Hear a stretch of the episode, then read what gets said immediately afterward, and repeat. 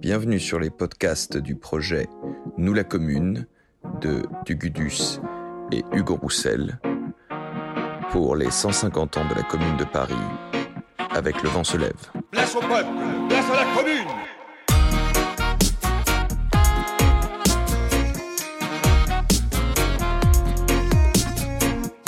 Aujourd'hui, nous recevons Jean-Numa Ducange, historien du mouvement ouvrier. Bonjour Jean-Numa Ducange. Bonjour. Euh, alors, euh, la thématique que, que nous allons aborder aujourd'hui, c'est la question de l'international, de la première internationale, l'Association internationale des travailleurs, euh, dont on dit qu'elle aurait influencé la commune, dont on a grossi d'ailleurs l'influence sur euh, la commune de Paris. Mais euh, nous aimerions savoir aujourd'hui qu'est-ce que cette fameuse Association internationale des travailleurs, quelle, quelle est son origine et quelle va être donc son évolution? L'Association internationale des travailleurs a été fondée en 1864 à Londres, mais je dirais que ce n'est qu'une étape euh, dans un long cheminement de tentative de construction d'un mouvement ouvrier organisé à l'échelle internationale. Alors, euh, ses origines immédiates euh, seraient plutôt les révolutions de 1848, à l'occasion desquelles euh, ont émergé des revendications politiques, euh, démocratiques, mais aussi sociales, et toute une série de groupes euh, se réclamant déjà euh, de l'adjectif socialiste, à ce moment-là, se pose la question d'avoir des intérêts communs euh, d'un bout à l'autre du continent, et en ajoutant évidemment aussi la Grande-Bretagne.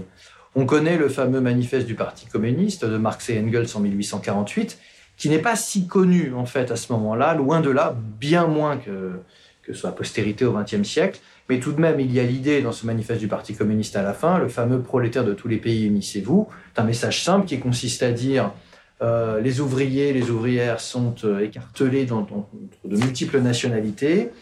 Euh, il faut se donner les moyens de fédérer les efforts des ouvriers et des ouvrières de différents pays en vue d'un objectif commun. Et cet objectif commun, ça peut être la révolution sociale, ça peut être le socialisme. Alors, il y a toute une série de débats à l'époque, mais en tout cas, cette idée de coordination est dans l'air. Elle existait même avant, hein, on peut dire que du temps de la Révolution française, les premiers mouvements de solidarité avec la Révolution française à l'étranger sont un- une sorte d'embryon de cela, parce qu'il y a l'idée que finalement la Révolution ne doit pas être circonscrite à une nation. hein. Par exemple, à Londres, puisque la- l'Association internationale des travailleurs est fondée en 1864 à Londres, il y avait eu pendant la Révolution française la London Corresponding Society, qui sont en quelque sorte des jacobins anglais, qui en tant qu'anglais sont solidaires de la cause révolutionnaire française, c'est-à-dire que même si les marquages, entre guillemets, les dénom- tout ce qui relève de la nation, des nationalités, tout ça est très fort et très prégnant. Bien, on essaye de dépasser ça. Ça ne veut pas dire qu'on va abolir les nations, ça veut dire qu'on va chercher des intérêts communs par là les nationalités. Et cette idée-là, d'ailleurs, est pas propre au mouvement ouvrier. hein. Les historiens du 19e siècle savent bien que le 19e siècle, notamment la seconde moitié du 19e, c'est le moment où des associations internationales se fondent. Euh, la Ligue pour la paix et la liberté, euh, à propos de laquelle Marx aura des grands sarcasmes, hein, est fondée en 1867, quelques années après l'AIT. Donc euh, ce n'est pas propre au mouvement ouvrier, cette euh, structuration internationale, c'est plus général. Mais tout de même, il y a une histoire un peu spécifique de l'AIT. Cette histoire, si on devait, la, j'ai fait la paternité un peu sur la longue durée, si on devait prendre le court terme, d'une certaine manière, on doit l'AIT à Napoléon III. Je m'explique. Alors Napoléon III, à l'époque, est l'empereur des Français. Il règne euh, sur le pays depuis 1852 et euh, il a une politique, euh, comment dirais-je, différenciée par rapport au monde ouvrier, mais surtout, il va envoyer une délégation de différentes personnes donc à l'exposition universelle de Londres en 1862 et aussi une délégation ouvrière. Attention, hein, c'est évidemment pas des socialistes, des révolutionnaires, mais ces délégués ouvriers officiels hein, vont rencontrer d'autres délégués ouvriers anglais à Londres et c'est là que va naître un peu l'idée parce qu'évidemment, euh, il n'y a pas de téléphone, euh, les communications à l'époque sont très lentes, même si elles s'accélèrent considérablement. hein. Le fait même de traverser la Manche euh, n'est pas quelque chose, de, relativement récent à ce moment-là, mais tout de même, ils se rencontrent. Et là naît l'idée d'une solidarité ouvrière prolétarienne internationale. C'est ça qui explique que à Londres sera fondée donc au fameux St Martin's Hall l'association internationale des travailleurs. Alors il y a différentes étapes entre 62 et 64 dont je vous fais grâce. Il existe des, des ouvrages synthétiques tout à fait euh, euh, pertinents là-dessus. Sachant que j'aimerais bien citer un moment qui est 1863, qui est la solidarité avec l'insurrection en Pologne. La Pologne à l'époque est, opprimée, est une nation qui n'existe pas, qui a été découpée entre plusieurs empires, et la grande partie de la Pologne est occupée par l'Empire russe. Et donc la solidarité avec la Pologne, qui avait déjà été un moment important lors des révolutions de 48, l'est aussi en 1863. Et donc cette solidarité avec un pays assez lointain, euh, c'est un marqueur aussi, c'est l'idée que par-delà euh, les, nations, il peut y avoir des intérêts communs. Donc euh, c'est le mot maître, si je puis dire, de l'AIT, c'est la solidarité. On pourrait dire aussi, pour que fasse pas la confusion avec d'une certaine manière ce qui va se passer après, c'est que cette AIT, alors c'est quoi? Euh, Il va y avoir au départ quelques centaines, puis quelques milliers, mais ça sera jamais très très très important en termes de nombre. Alors on a eu des chiffres fantasmés jusqu'à plus d'un million, mais qui en fait sont des chiffres produits de l'imagination des classes dominantes. Euh, on ne dépassera pas 150 000 en gros. Il y a plusieurs historiens qui ont fait le sorte de chiffrage de tout cela. Donc on est dans le registre de quelques dizaines de milliers de personnes et au départ, c'est assez euh, embryonnaire. Et alors, comment ça se structure? Ce n'est pas un parti politique moderne, ce n'est pas une internationale moderne comme il y en aura des beaucoup plus structurées et hiérarchisées à la fin du 19e au début du 20e siècle. Donc peuvent adhérer à cette association, des, associations locales, des coopératives, des sortes d'embryons de partis politiques ou de syndicats, mais il n'y a pas de, statut officiel à ce moment-là. On est avant la loi de 1901, par exemple, en France, donc c'est pas très clair des individus même, et donc c'est assez euh, divers, diversifié, euh, idéologiquement au niveau des structures.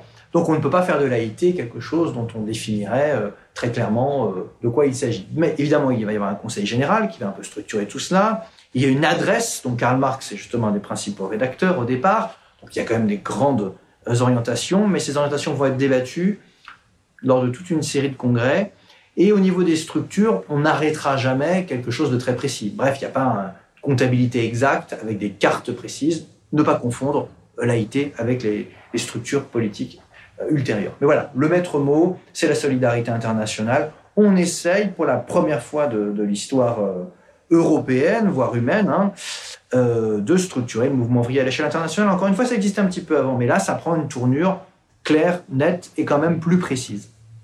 Donc elle est la queue de comète euh, quelque part du printemps des peuples de, de 1848. Elle est influencée par euh, le, les, trade unions anglais et par euh, pluralité d'origine. De, de, Mais euh, il y a plusieurs tendances au sein de, de l'Association internationale des travailleurs et qui vont se, se dessiner jusqu'à 1870 et au gré des, des différents congrès que va connaître l'AIT.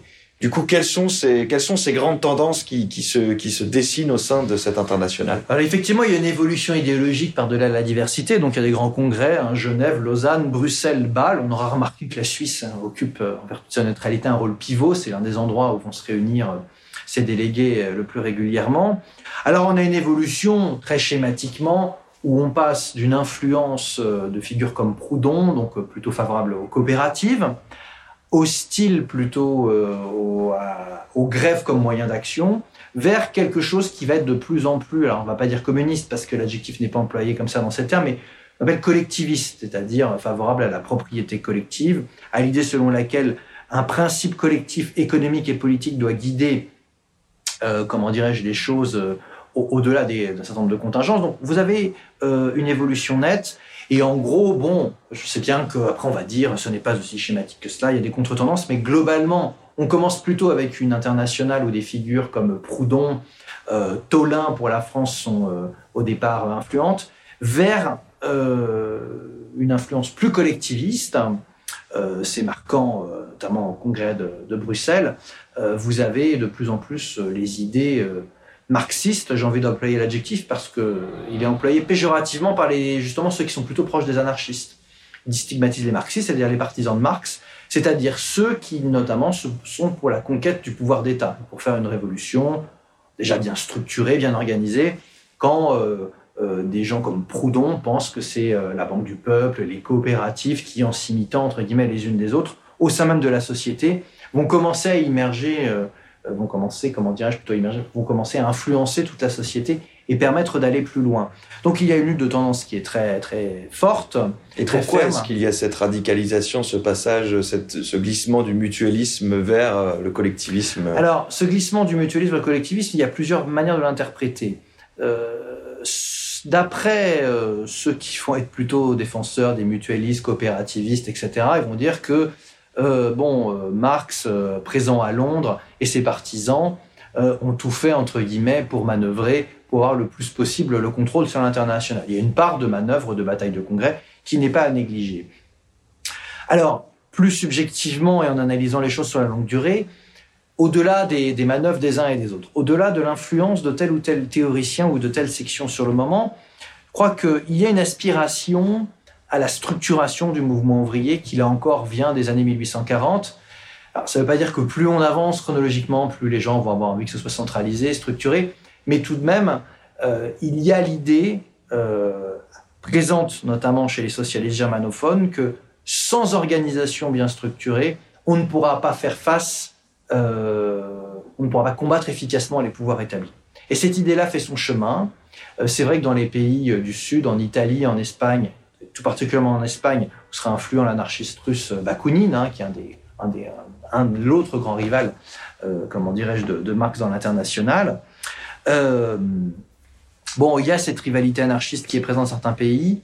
Mais tout de même, euh, ce qui se dessine, c'est une structuration de plus en plus importante des mouvements ouvriers. Et je crois que ça correspond à une aspiration populaire, aussi minoritaire soit-elle à l'époque, parce que les partis ne sont pas suffisamment structurés et organisés. Mais fait qu'aujourd'hui, l'historiographie a plutôt tendance à dire que ah, on a trop insisté sur une idée un peu linéaire, qu'on allait progressivement vers l'organisation structurée. Il faut reprendre des acteurs plus attachés au mutualisme, comme on l'a dit, au coopérativisme. Tout cela est vrai, mais il n'en demeure pas moins que justement, en retournant aux acteurs de l'époque, je pense qu'il y a beaucoup aussi d'adhérents de, de, l'AIT, euh, de cadres ouvriers organisés, parce qu'on est dans des choses assez groupusculaires, comme j'ai dit, donc ce sont des gens tous assez politisés. Et il y a l'idée que euh, pour faire face à la puissance des classes dominantes, il faut avoir un outil puissant. Et donc, qui dit outil puissant, dit quand même outil assez euh, structuré idéologiquement et au niveau organisationnel. Donc, ne voir dans ces batailles que des manœuvres de congrès, etc., me paraît un petit peu réducteur.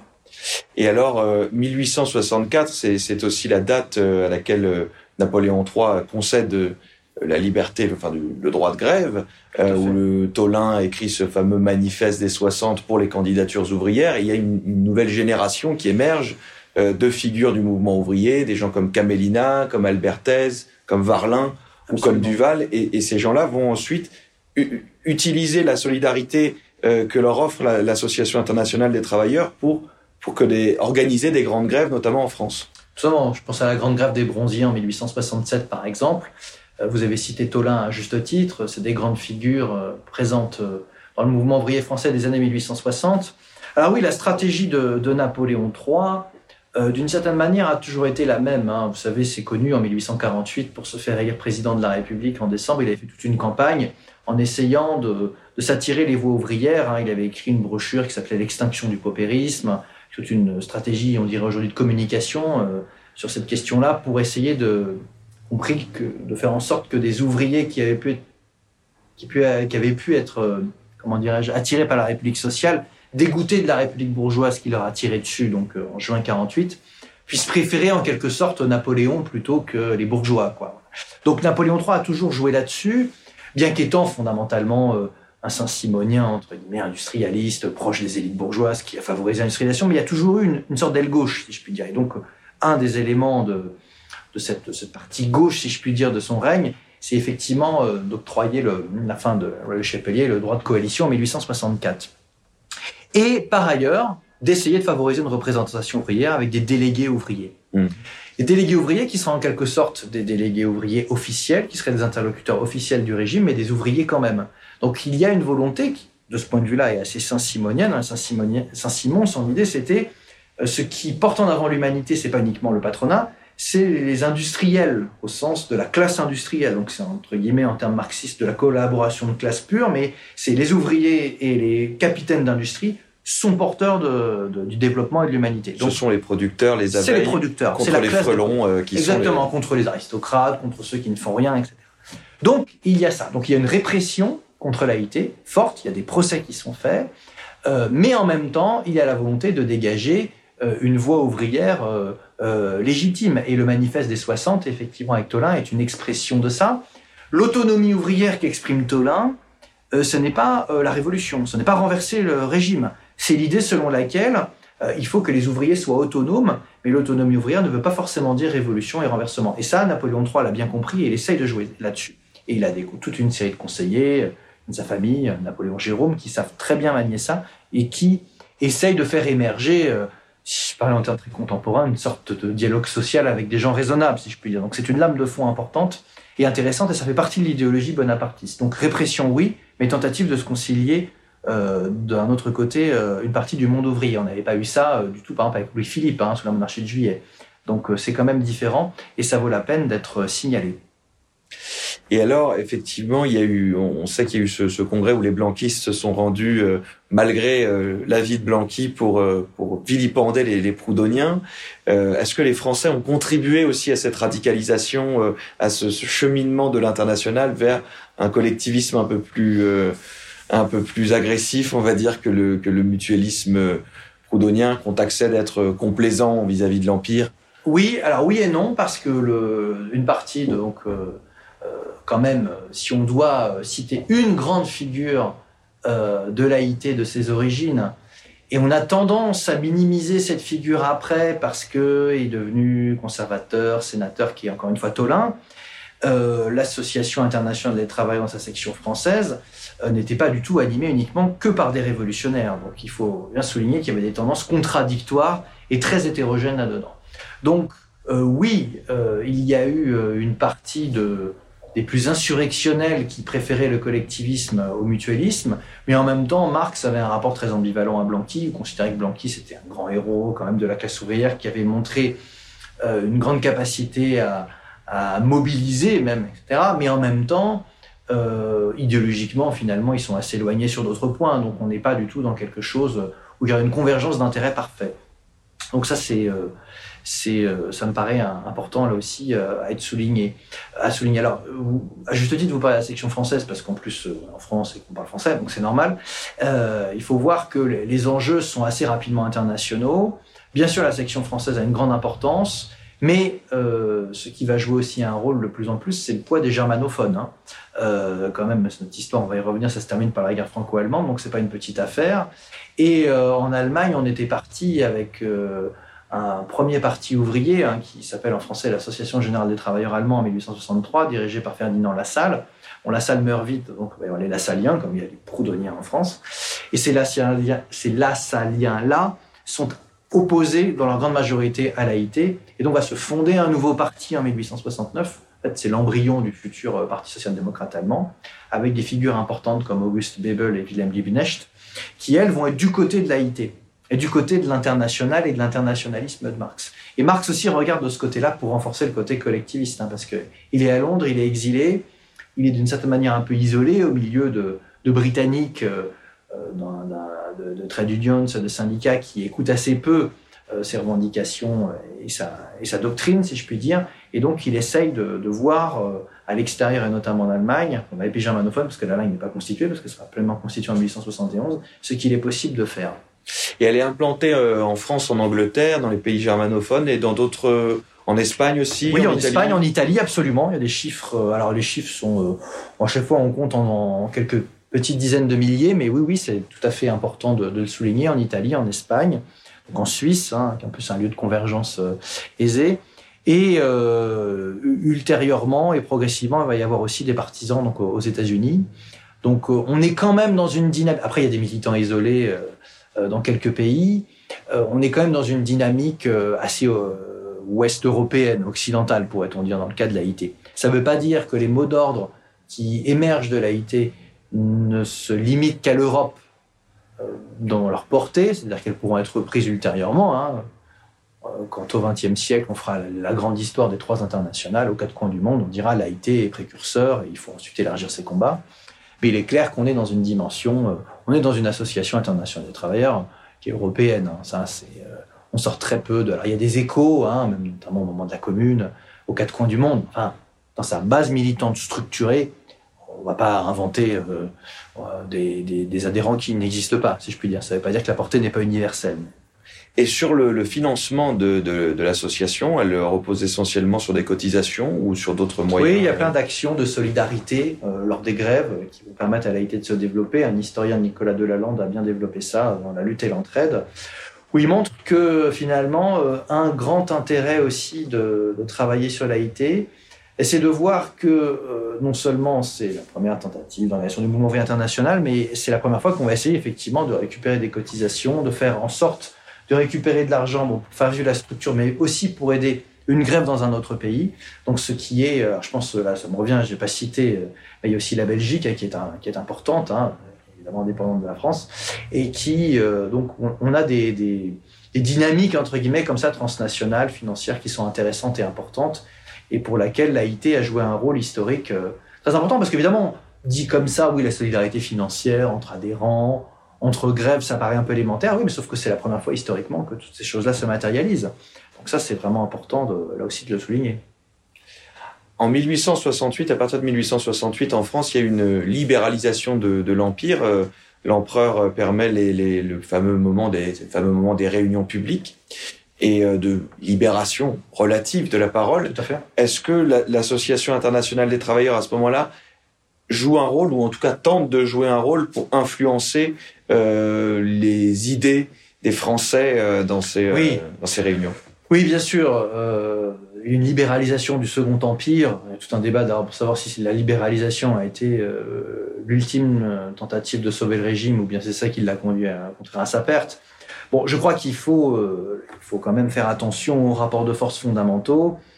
Euh, L'AIT joue un certain rôle dans des groupes ouvriers politisés, mobilisés. Encore une fois, on l'a bien vu lors de la grève de 1867. Et que cette influence par rapport au courant oppositionnel républicain, bon, c'était les grandes heures de Jules Ferry comme opposant, qui, comme on le sait, deviendra ensuite un, homme politique central de la Troisième République.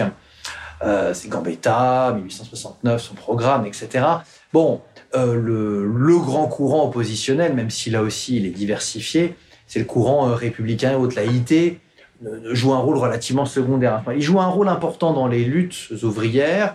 Il essaye de présenter des candidatures, il y a certains résultats, mais globalement par rapport à la dynamique républicaine qui s'oppose au Second Empire, on est dans des choses qui sont quand même nettement derrière. Hein. C'est néanmoins à ce moment-là qu'il va y avoir les trois procès euh, de l'association internationale. Oui, c'est ce que je disais tout à l'heure. Il y a une série de procès contre les dirigeants ouvriers euh, qui montrent que Napoléon III, encore une fois, articule persécution et euh, dynamique de, de dialogue avec les ouvriers qui accepteraient de jouer le jeu de l'Empire. C'est ça. Mais c'est pas parce qu'il y a ces procès, la répression, que euh, il ne cherche pas, au contraire, parallèlement, à faire émerger une sorte de personnel politique ouvrier qui lui soit dévoué. Les autres étant considérés, selon les mots de Chalin, comme des pillards et des partageux. Absolument. Euh, alors, cette internationale, elle va forcément avoir une position lorsque éclate la guerre franco-prussienne.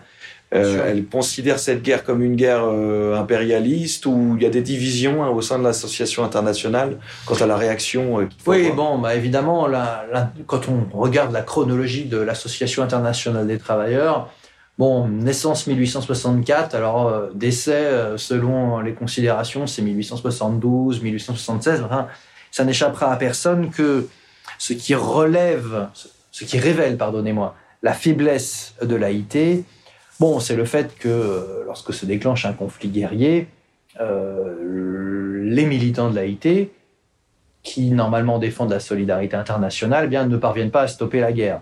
Ça restera d'ailleurs très ancré dans les mémoires, puisque finalement, dans un tout autre, euh, contexte, c'est ce qui se rejouera en 1914, avec à chaque fois donc un mouvement ouvrier structuré à l'échelle internationale, mais qui ne parvient pas à empêcher le, le déclenchement d'une guerre. Alors oui, il y a des débats dans l'international, euh, au Conseil général euh, très fort sur euh, ce qu'il faut faire, alors qui vont être scandés en fait en, en plusieurs étapes, hein, qui correspondent d'ailleurs, par exemple, aux positions de, de Marx et surtout d'Engels sur la question de la guerre franco-prussienne. C'est que, euh, comment dire, pour le, pour le dire simplement les choses, euh, qui agresse qui euh, dans la situation euh, de, de, la guerre de, de, 1870 Alors, il y a la position internationaliste absolue qui consisterait à dire les prolétaires n'ont pas à se mêler de la guerre, puisque c'est une guerre, entre guillemets, faite par des empires, guerre impérialiste, entre guillemets, l'adjectif employé comme ça ce serait plutôt pour la, première guerre, mais qu'importe, parce que l'adjectif impérialiste existe en plus à l'époque du Second Empire, mais il n'a pas cette connotation encore marxiste, évidemment, parce que ça n'a pas été développé à ce point-là, à ce moment-là. Mais Il y a la position internationaliste qui consisterait à dire par-delà les frontières, nous sommes tous unis, mais dans les faits, euh, par exemple, au départ, je sais bien que c'est dans leur correspondance privée et que ce n'est pas la même chose qu'une déclaration publique, mais Marx et Engels considèrent qu'une victoire euh, de l'Allemagne sur la France peut avoir beaucoup d'intérêt. Hein, c'est la fameuse phrase où Marx dit que euh, les Français méritent d'être rossés ou méritent une raclée, selon la façon dont on le traduit. C'est pas par uniquement, c'est pas par francophobie, si je puis dire, qu'il dit ça. Il dit ça parce que, d'abord, renverser Napoléon III, sur une grande victoire, parce que Napoléon III, c'est justement celui qui a persécuté notamment l'Haïti, bien, dans un des pays où elle était le plus implantée.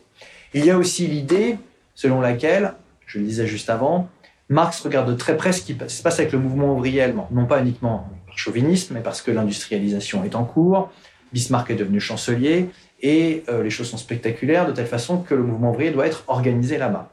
Et donc, si l'Allemagne euh, gagne la guerre, eh bien, euh, l'Allemagne, enfin unifiée sous hégémonie prussienne, parce que l'Allemagne n'est pas encore tout à fait unifiée, eh bien, si cette Allemagne la gagne, elle permettra peut-être au mouvement ouvrier de se développer, parce que pays vainqueur, pays qui se développe, pays unifié, etc., le mouvement ouvrier va pouvoir La position va changer à partir du moment où, entre guillemets, cette guerre va sembler être une guerre de conquête, lorsqu'il va y avoir euh, l'invasion des troupes prussiennes en France, donc qui va notamment mener à la Commune, puisque évidemment Paris serait à ce moment-là assiégé.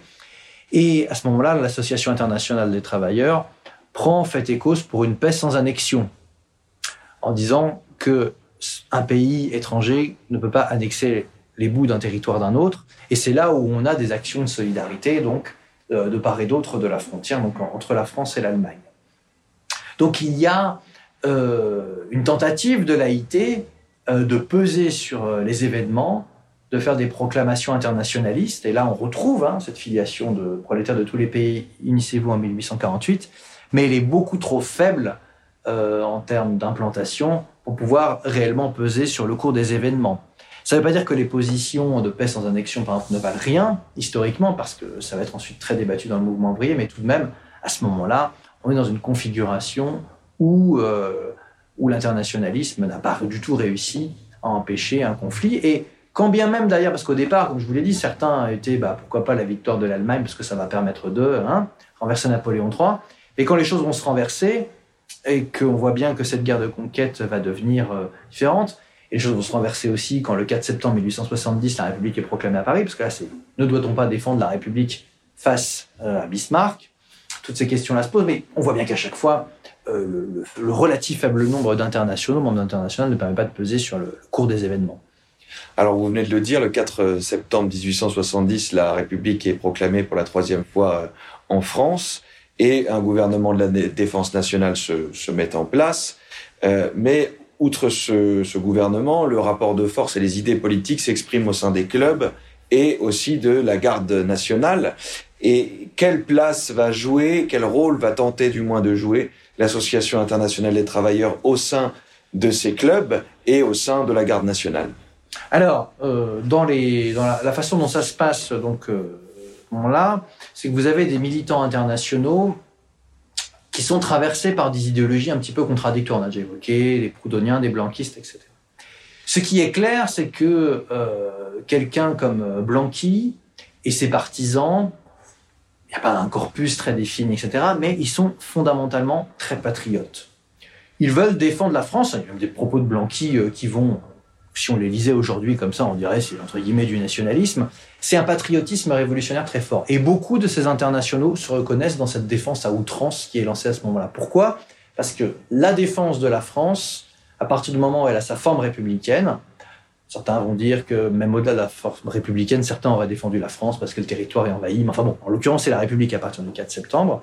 Il y a l'idée qu'il faut défendre la République contre euh, l'invasion étrangère, et cette invasion étrangère en plus est de nature particulière parce que c'est Bismarck, c'est donc la Prusse, et donc le souvenir révolutionnaire joue à plein. Vous venez de le dire, c'est la Troisième République.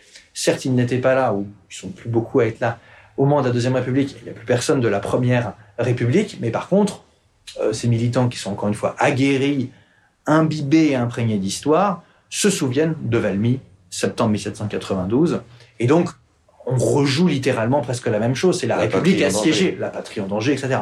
Donc ces internationaux, certains sont plus ou moins sensibles donc euh, au patriotisme. Hein. Encore une fois, on ne peut pas vous donner les historiens qui travaillent très précisément sur cette période-là. Eh bien, il n'y a pas des congrès où les choses sont aussi arrêtées, etc. Donc, on peut pas. Mais il est clair que l'écrasante majorité de ces militants euh, ont un réflexe euh, de défense patriotique, un patriotisme qu'on ne peut pas dissocier de convictions sociales et politiques républicaines et de sensibilité socialiste.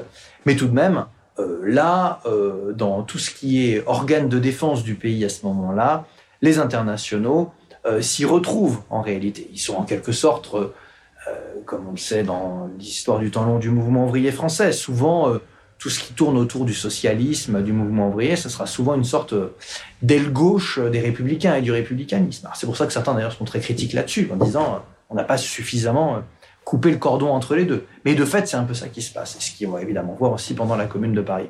C'est le patriotisme révolutionnaire et universaliste. Absolument, tout à qui est donc saisi effectivement des membres de l'international aussi, puisque à partir du 26 mars, donc euh, vont avoir lieu après l'insurrection du 18 mars, les, élections, et des membres de l'international vont être élus au Conseil de la Commune, y compris d'ailleurs euh, Léo Frankel, qui était euh, étranger et qui, à l'instar d'un Cloutz ou d'un Buonarroti sous la Révolution française, est intégré sans qu'on se pose de question de savoir dans quel pays il est né.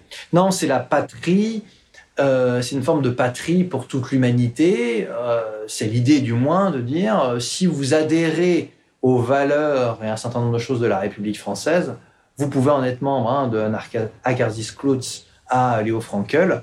Effectivement, il y a cette tradition de faire citoyens de la République française des étrangers. Alors en même temps, bon, on peut regarder, quand on regarde les discours de très près pendant la première Révolution française, on voit bien que cet universalisme patriotisme-là, a toujours des ambivalences. Certains se mobilisent des références nationales très anciennes, médiévales. Donc c'est pas juste euh, un corpus républicain pur contre un nationalisme chauvin de l'autre côté. Mais tout de même, et ça différencie euh, les expériences républicaines françaises d'autres expériences, c'est qu'effectivement, euh, il n'y a pas de, de, frontière entre guillemets de race, d'ethnie, de nationalité, puisque quelqu'un comme Léo Frankel peut être membre de la commune. Effectivement, oui, le 26 mars alors, euh, sur les 85 membres de la commune, on estime qu'il y en a 17 qui sont membres de l'AIT. Donc, c'est 17 sur 85, c'est un courant euh, minoritaire influent, pourrait-on dire. Donc, euh, tous ceux qui ensuite diront que l'AIT, c'est quelque chose qui est depuis Londres, avec Marx, manipule les insurgés, bon, tout ça relève du, fantasme donc propagé à dessein par les classes dominantes pour écraser la commune et pour écraser ensuite son souvenir. Est-ce que, est-ce que Marx est beaucoup euh, utilisé à ce moment-là ou ce sera plus tard qu'on le... Ce sera plus... Alors, je ne suis pas un expert de la presse de l'époque, mais ce sera plutôt... Ce sera encore plus prononcé après. Mais il est clair que ce qui est mis en avant dans certains textes que, que j'ai en tête de, presse, de la presse de l'époque conservatrice, c'est qu'il y a une solidarité internationale avec des Allemands. Alors ça, c'est l'horreur absolue. Et d'ailleurs, les Allemands, euh, comme Liebknecht et Bebel, hein, seront euh, jugés pour... Euh, hein, c'est en allemand, c'est les Hortverratsprozess, hein, c'est les procès pour haute trahison. L'idée selon laquelle on pouvait se solidariser de la République française est une idée bah, qui vous, vous, fait passer devant les tribunaux. Donc oui, ça, c'est très présent. Alors, Marx, il faut jamais oublier qu'il n'est pas très connu à l'époque et qu'on a du mal un peu à le dire parce que pendant souvent, on va, parler de son texte sur la commune qui est très important, mais qui sera en fait surtout important pour la postérité, et que les acteurs à ce moment-là en Allemagne qui trinquent et qui sont vraiment solidaires de la commune, c'est des gens comme Bebel et Liebknecht. Mais il est clair que de part et d'autre, euh, il y a des gestes de solidarité internationaliste, et ça, ça va être... Euh, ça, c'est ce qui fait que la commune a un statut particulier dans l'histoire malgré son échec. C'est que effectivement, euh, euh, bien que la commune ait une dimension patriotique, de défense du territoire, hein, c'est euh, ce qui euh, rend absolument insupportable la situation à une partie du peuple de Paris, c'est qu'il y a une sorte d'accord entre le gouvernement réfugié à Versailles et Bismarck pour écraser la commune. Donc là, c'est la trahison des élites internationales contre le petit peuple parisien. Donc là, il y a l'idée, la France, c'est nous. contre... Ça, c'est une dimension indéniable. Mais cette dimension patriotique s'articule avec euh, un internationalisme réel. Euh, vous avez cité le Hongrois Frankel, qui jouera un rôle ensuite hein, de, transmission et de passeur en, Europe centrale des idées socialistes. Euh, il y a cette solidarité en Allemagne, il y a d'autres éléments de solidarité dans, quelques autres pays. Donc ça, ça singularise l'expérience quand même. Quelles sont les autres figures qu'on retrouve? On va retrouver Eugène Varlin, Albert Thèse. On sait que Marx envoie particulièrement euh, euh, qui euh, sera ensuite euh, précédé par euh, Elisabeth Mitriev, The Russian Lady, qui elle aussi est fait. correspondante, qui va fonder euh, avec Nathalie Lemel l'Union des femmes pour la défense de Paris et les soins aux blessés. Les autres figures, euh, que- quelles sont-elles et, et quelles influences elles ont? Elles, elles vont être dans quelle commission? Elles vont travailler plutôt sur euh, les questions relatives aux subsistances, au travail, euh, ou plutôt à la défense de, de Paris?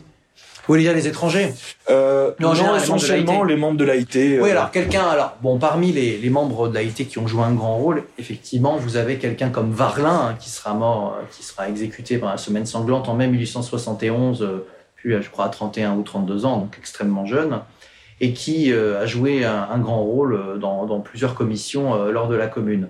Alors, euh, si on essaye de peser l'influence des membres de l'AIT dans les différentes euh, commissions, alors je suis pas un expert non plus de- des différentes commissions, donc euh, j'ai pas forcément le, pourcentage, si je puis dire, des membres de l'AIT en tête sur un certain nombre de choses. Ce qui est sûr, c'est qu'il n'y a pas de contrôle de l'AIT sur la commune de Paris. Ça, je pense que tout le monde s'accorde à peu près à dire ça. En revanche, un certain nombre de revendications liées, euh, euh, liées au temps de travail, liées à l'idée qu'il faut créer des coopératives de consommation, il y en a certaines comme euh, la marmite, tout ça qui avait joué un grand rôle préalable. Euh, tout ça est présent dans l'imaginaire euh, des communards et un certain nombre de mesures qui sont prises par la commune. S'il n'y a pas, euh, si je puis dire, une directive précise de l'AIT pour appliquer cela, parce que ça ne fonctionnait pas du tout comme ça à l'époque, il est clair que l'AIT a quand même infusé au sein de la commune. Alors, eh, après on va me retourner la question, est-ce que la commune aurait pris toutes ces mesures s'il n'y avait pas eu l'AIT Bon, si ça n'avait pas été l'AIT, ça aurait été probablement autre chose. Comme je le disais au départ, il y a une dynamique propre, aux années 1860 de structuration du mouvement ouvrier international qui font qu'au moment où ces gens sont en position de peser au pouvoir, même si c'est un pouvoir local, eh bien, ces idées-là sont, sont quand même influentes et sont marquantes. C'est ce qui fait que quelqu'un comme Marx ou même d'autres, mais Marx étant le plus connu, au début n'y croyait pas trop, hein, était même plutôt hostile à la prise de pouvoir à Paris, il trouvait que c'était une folie euh, locale, etc. Et quand la commune prendra euh, ces mesures, ils jugeront que oui, ça y est, pour la première fois, les mesures dont on a parlé dans les congrès de l'AIT, bien, on a tenté de les mettre en application, et même si cette application a été euh, trop modeste par rapport à ce que nous espérions, eh bien, elles existent. hein. Hein, C'est ce que dira Marx. hein. Le propre de la commune, c'est que son existence même est quelque chose d'important historiquement. Donc c'est plus ça que les conséquences concrètes, par exemple, sur la vie des Parisiens, qui à l'époque sont dans une situation de guerre, une situation euh, défensive. Donc, euh, encore une fois, hein, là, on a des points communs avec ce qui a été fait pendant la Révolution française. euh, en 1793-1794 sous la Convention nationale, situation de guerre, euh, situation effroyable euh, du peuple parisien euh, dont une partie meurt de faim. Mais à cette occasion-là, euh, vous avez des grands décrets qui ont été pris pendant la première Révolution française, notamment un livre de bienfaisance nationale pour répertorier les indigents, pour euh, essayer de faire en sorte de résoudre une sorte d'embryon lointaine de la sécurité sociale. Évidemment, la barrière de Vieuxac, euh, voilà, les fameux décrets de Vento sur la séquestration des biens des émigrés, donc des étrangers aristocrates qui sont partis pour les répartir, euh, voilà.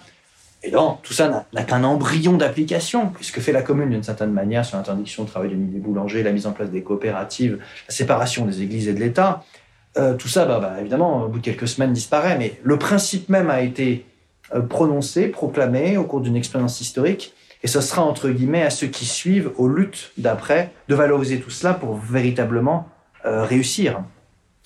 Euh, on pourrait citer aussi euh, tout ce qui a été euh, fait par les, dans les différents congrès de l'AIT autour de la question de l'éducation intégrale. Tout qui à est un- fait, un, absolument. point assez, euh, assez fondamental.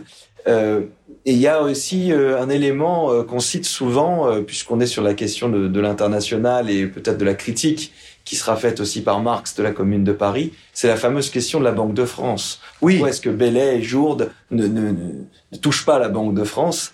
Et, et cette question-là, on la retrouve encore aujourd'hui. Oui, absolument. Bah, parmi les grands griefs que Marx et les marxistes, euh, enfin, oui, ce qu'ils reprochent à la commune, alors ce qui, ce qu'ils valorisent, c'est que c'est une grande, c'est une expérience historique sans pareil sur un certain nombre de points, mais en même temps, ils ont été trop timides, trop timorés. Ils n'ont pas osé à s'attaquer, euh, si je puis dire, on dirait aujourd'hui au cœur du capitalisme, c'est-à-dire de saisir la banque, la France, et de permettre de bloquer toute une série de choses à travers cela, et d'envoyer le signal que maintenant le contrôle sur l'économie, c'était.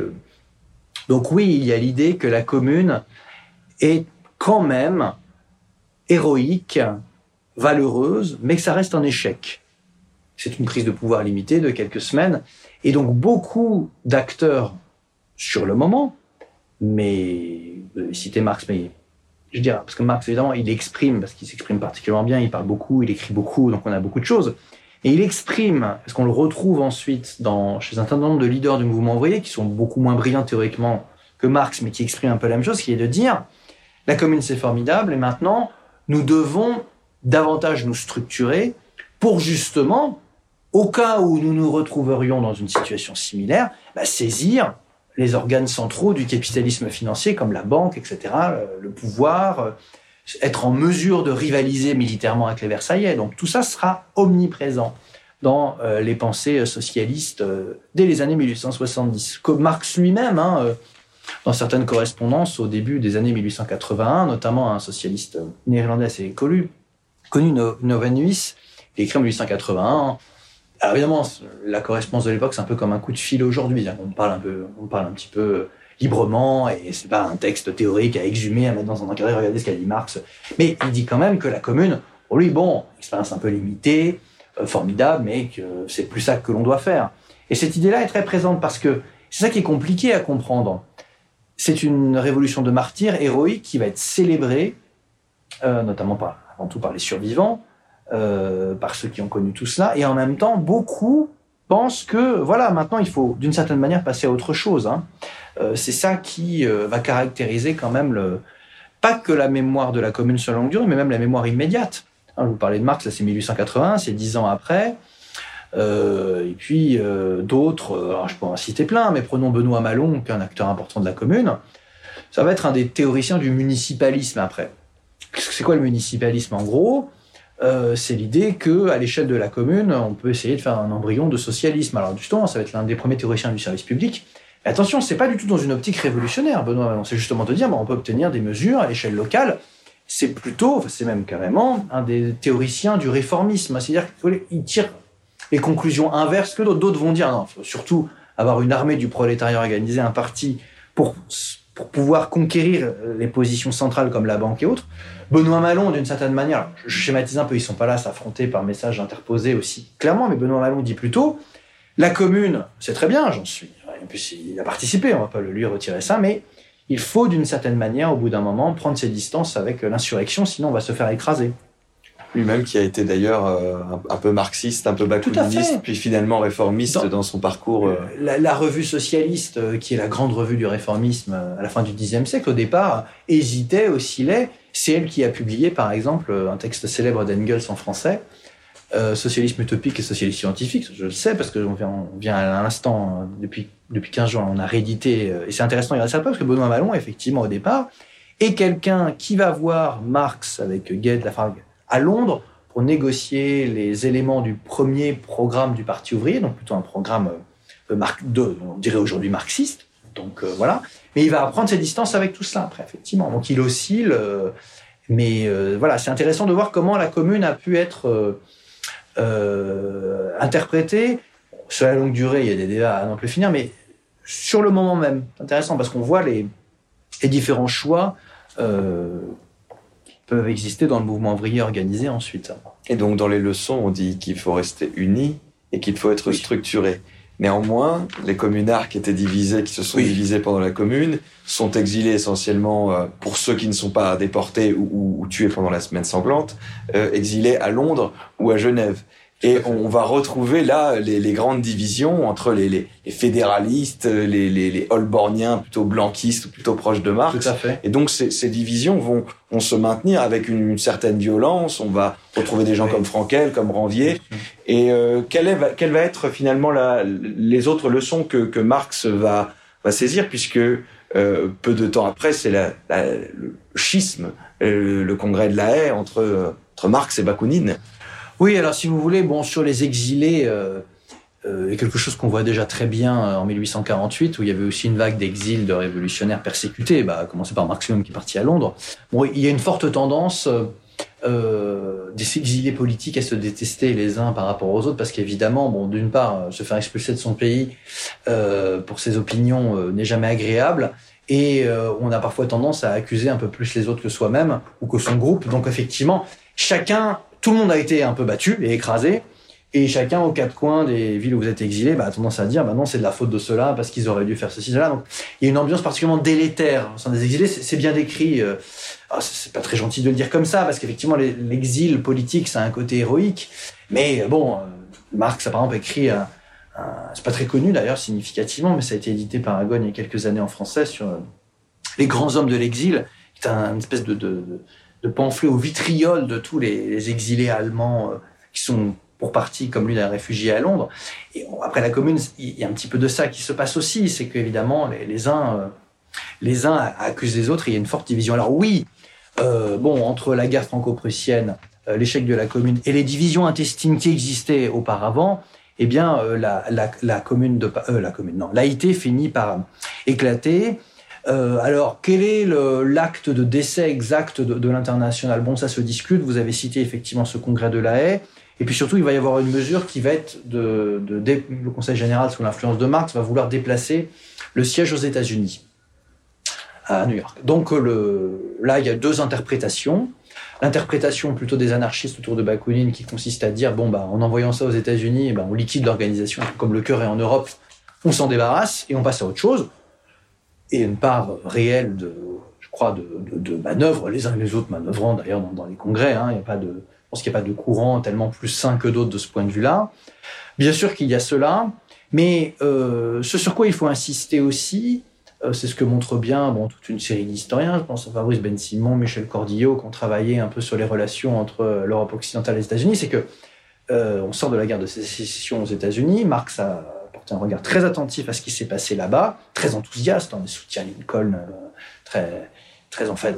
Une lettre très emphatique. Très emphatique, même on dirait, oui, non, il était là, à ce moment-là, ce moment, il est même pas critique du tout sur ce qu'est Lincoln, sur d'autres aspects. Est-ce que c'est, est-ce que c'est le, Marx reste très hegelien, c'est-à-dire, c'est, l'histoire est en marche, il y a des peuples qui portent le sens de l'histoire. Elle se dit, les États-Unis sont en train de devenir quelque chose d'extraordinaire. Et on évalue quand même au début des années 1870 le fait qu'il y ait plusieurs dizaines de sections aux États-Unis de l'AIT, modeste en tout, on estime que ça regrouperait 4000 membres, et c'est pas non plus rien.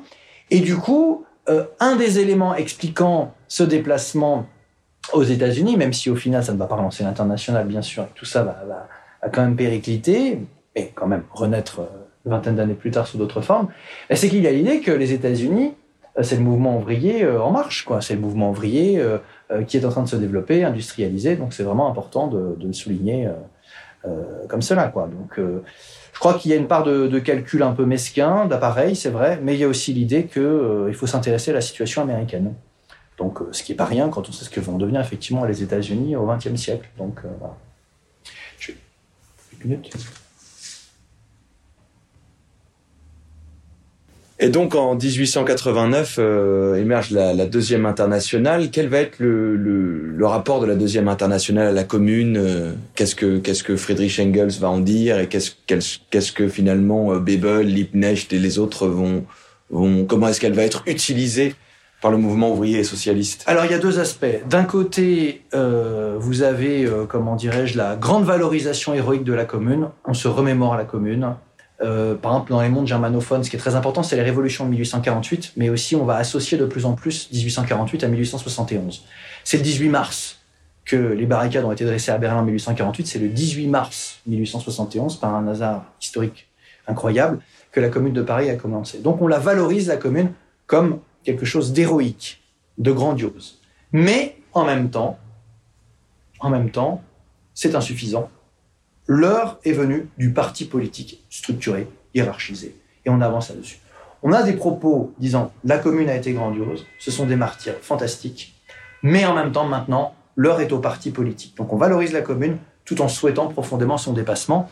Et c'est ça qui fondamentalement va guider ensuite de nombreux partis socialistes et communistes au XXe siècle. Euh, Lénine, quand euh, il sera au pouvoir, quand il aura pris le, euh, pouvoir donc, au bout de quelques semaines, euh, quand il sera resté au pouvoir quelques jours de plus que la commune de Paris, euh, fera une grande fête, on dit qu'il a sauté dans la neige, qu'importe l'anecdote, en soi, elle n'est pas forcément intéressante, mais ce qu'elle révèle, c'est que ça y est, nous avons été capables de dépasser la commune. Donc il y aura un il faut bien comprendre l'articulation entre les deux. La commune est grandiose, mais en même temps, on ne peut pas euh, se contenter de cela, il faut aller plus loin, et le plus loin, c'est le parti politique fondamentalement. Et les réformistes et les révolutionnaires, d'une certaine manière, dans, à travers leurs multiples divergences, sont d'accord avec ça, ou quelqu'un comme Jaurès, qui est plutôt réformiste, donc certains disent réformiste et révolutionnaire, il y a des aspects, mais Jaurès pense que les institutions républicaines, c'est déjà pas mal.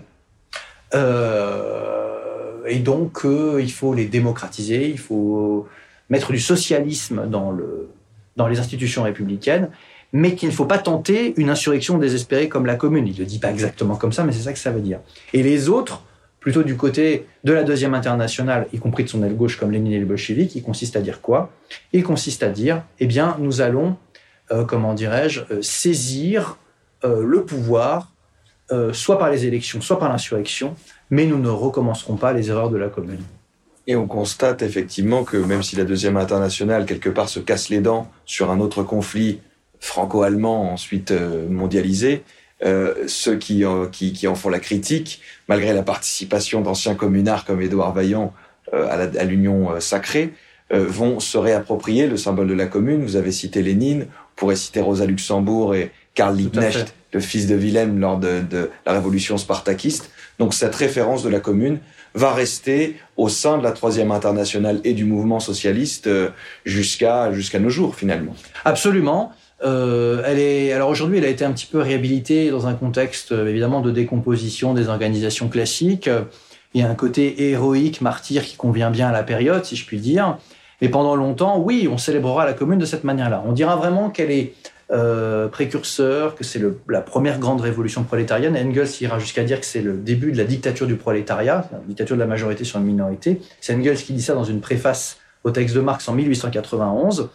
Et euh, cette idée-là va traverser le XXe siècle. On voit bien au moment des commémorations en 1971, où beaucoup de groupes marxistes de différentes obédiences, hein, des maoïstes, trotskistes, en passant par le Parti communiste, eh bien, célèbrent ça dans la commune. C'est héroïque, c'est grandiose, mais la forme moderne qui nous permet d'aller plus loin, c'est le parti entre guillemets d'avant-garde, ou bien dans le cas des partis communistes euh, dans le siège de l'URSS en Europe occidentale ou des partis sociaux-démocrates, de dire euh, le parti de masse permet d'éviter ce genre de choses.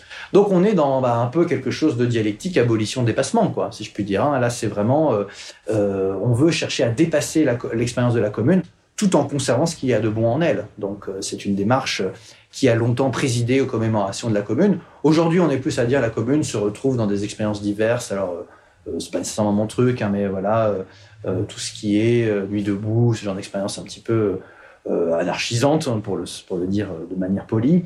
Euh, en même temps, euh, je crois qu'il faut euh, effectivement regarder de très près ce qui s'est passé pendant la Commune en historien, y compris les multiples ramifications, les multiples débats. Mais moi, je ne suis pas pour invalider toute la tradition marxiste qui a consisté à dire l'insurrection et la révolte ne peuvent se suffire à elles-mêmes, quand bien même elles sont valeureuses, quand bien même elles arrivent à satisfaire un certain nombre de revendications immédiatement. Ce qu'il faut quand même, c'est tenir sur la longue durée, avoir le pouvoir. Et donc, la question du pouvoir, euh, ne doit pas être euh, mise euh, trop sous le boisseau au profit de l'expérience héroïque. Vous voyez ce que je veux dire Donc c'est une matière à penser, la commune, une matière à réfléchir encore, qui me paraît une expérience historique de premier ordre. Mais je crois que tous ceux qui ont essayé de dépasser la commune après, tout en la respectant, ont aussi encore des choses à nous dire, des réflexions. Vous avez cité des gens comme Karl Liebknecht, Rosa Luxembourg, qui, tout en se situant dans le siège de la commune, essayaient de prendre en compte les formes nouvelles, à l'époque les conseils ouvriers. Tout ça me paraît donc tout à fait important. Merci beaucoup, Jean-Dumas Ducange. Place au peuple, place à la commune